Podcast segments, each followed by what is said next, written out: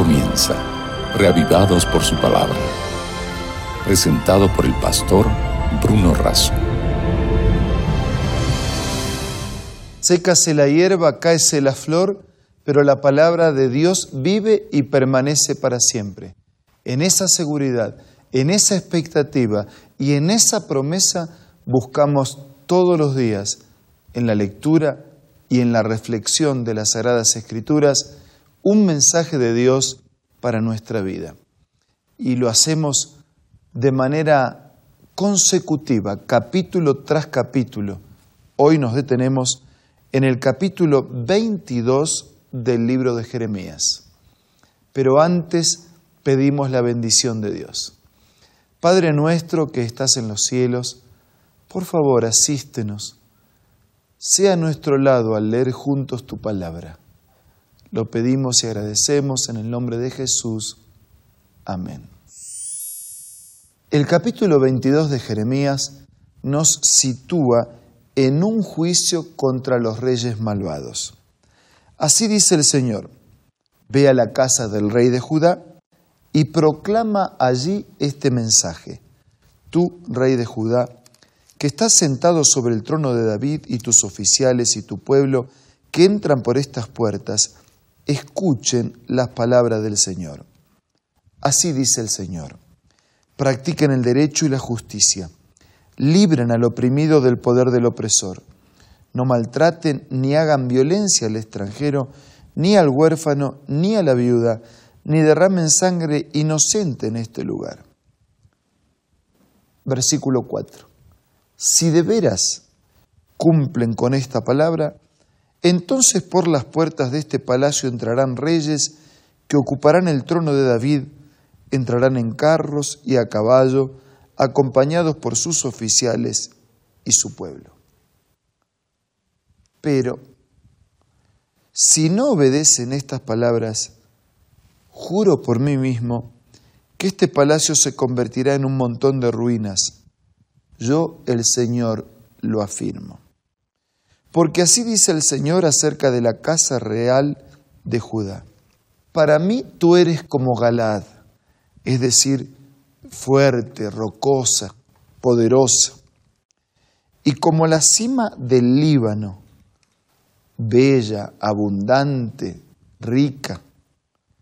Pero juro que te convertiré en un desierto, en ciudades deshabitadas, enviaré contra ti destructores, cada uno con sus armas que talarán tus cedros más hermosos y los echarán en el fuego. Versículo 8. Gente de muchas naciones pasará por esta ciudad y se preguntará, ¿por qué habrá tratado así el Señor esta gran ciudad? Y se le responderá, porque abandonaron el pacto del Señor su Dios, adorando y sirviendo a otros dioses. No lloren por el que está muerto, ni hagan lamentaciones por él, lloren más bien por el exiliado, por el que nunca volverá, ni verá más la tierra en que nació. Versículo 11. Así dice el Señor acerca de Salún, hijo de Josías, rey de Judá, que ascendió al trono después de su padre Josías y que salió de este lugar, nunca más volverá, sino que morirá en el lugar donde ha sido desterrado no volverá a ver más este país. Hay del que edifica su casa y sus habitaciones superiores, violentando la justicia y el derecho. ¿De qué sirve construir y prosperar violentando la justicia y el derecho? Hay del que obliga a su prójimo a trabajar de balde y no le paga por su trabajo. ¿De qué sirve abusarse del prójimo? Hay del que dice, me edificaré una casa señorial con habitaciones amplias en el piso superior y les abre grandes ventanas y las recubre de cedro y las pinta de rojo. Versículo 15. ¿Acaso eres rey? Solo por acaparar mucho cedro. Tu padre no solo comía y bebía, sino que practicaba el derecho y la justicia, y por eso le fue bien. No hay prosperidad de la que se pueda disfrutar cuando los medios que utilizamos son ilegítimos. De hecho, hay mucha gente que lo hace. Sin embargo, no hay tranquilidad, no hay paz, no hay manera de disfrutar de lo que conseguimos ilegítimamente. Y si por cauterizar la conciencia alguno logra disfrutar de lo que consigue ilegítimamente, lo que no podrá hacer es presentarse de Dios, delante de Dios y disculparse por sus actos. Defendía la causa del pobre, dice el versículo 16, y del necesitado, y por eso le fue bien. ¿Acaso no es esto conocerme? afirma el Señor. Pero tus ojos y tu corazón solo buscan ganancias deshonestas, solo buscan derramar sangre inocente, practicar la opresión y la violencia. Hoy como en el pasado, hay muchos que se valen de estas mismas herramientas y muchos logran mucho. De nada les sirve o de nada les servirá. Por eso así dice el Señor acerca de Joacín, hijo de Josías, rey de Judá. Nadie lamentará su muerte ni gritará, ay mi hermano, ay mi hermana. Nadie lamentará su muerte ni gritará, ay Señor, ay su majestad. Será enterrado como un asno lo arrastrarán, lo arrojarán fuera de las puertas de Jerusalén. Sube al Líbano y grita, levanta tu voz en Basán, grita desde Abarín, pues todos tus amantes han sido destruidos. Nosotros podemos engañar a las personas por algún tiempo o por mucho tiempo, pero no podemos engañar a Dios por ningún tiempo. Yo te hablé cuando te iba bien, pero tú dijiste, no escucharé. Así te has comportado desde tu juventud, nunca me has obedecido. Versículo 22. Por eso el viento arrastrará a todos tus pastores y tus amantes irán al cautiverio. Por culpa de toda tu maldad quedarás avergonzada y humillada. Tú que habitas en el Líbano, que has puesto tu nido entre los cedros, ¿cómo gemirás cuando te vengan los dolores, dolores como de parturienta? versículo 24. Tan cierto como que yo vivo, afirma el Señor, que aunque Jeconías, hijo de Joacín, rey de Judá, sea un anillo en mi mano derecha, aún de allí lo arrancaré. No hay, no hay privilegios que inmunicen a una persona para siempre.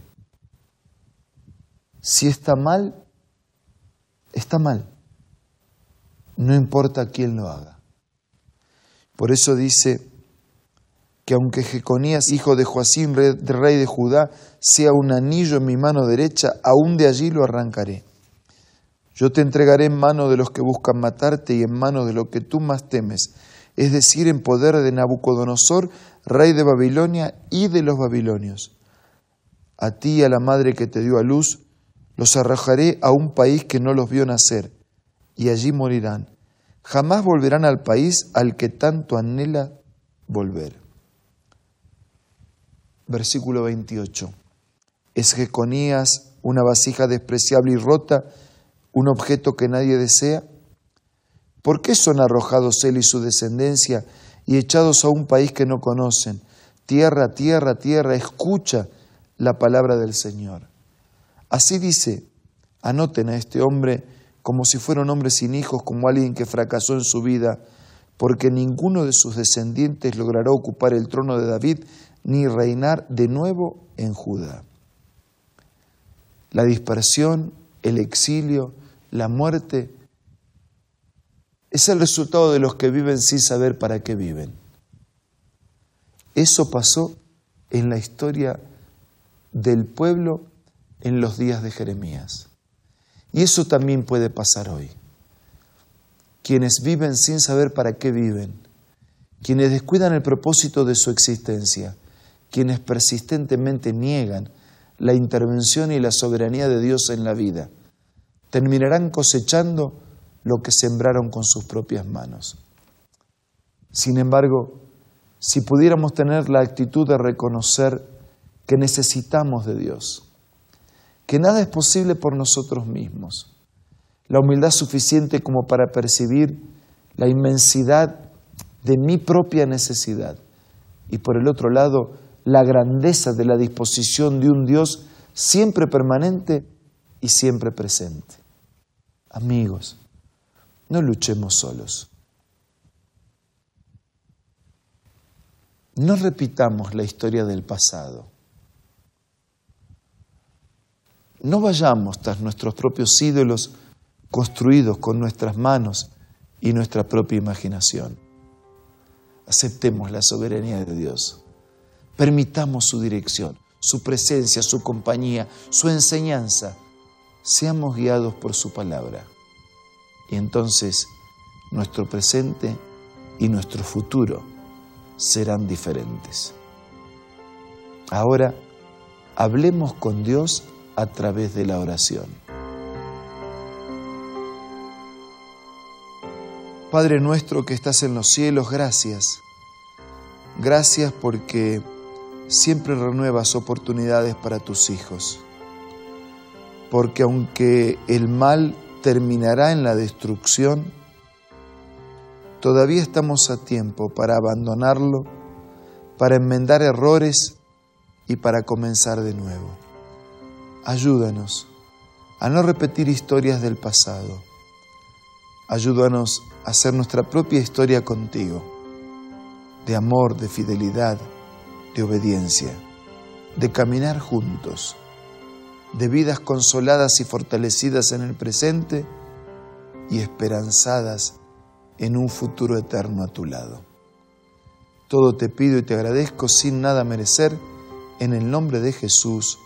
Amén.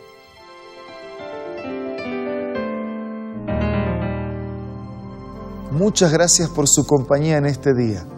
Nos reencontramos mañana para seguir siendo reavivados por su palabra. Esto fue Reavivados por su palabra presentado por el pastor Bruno Razo.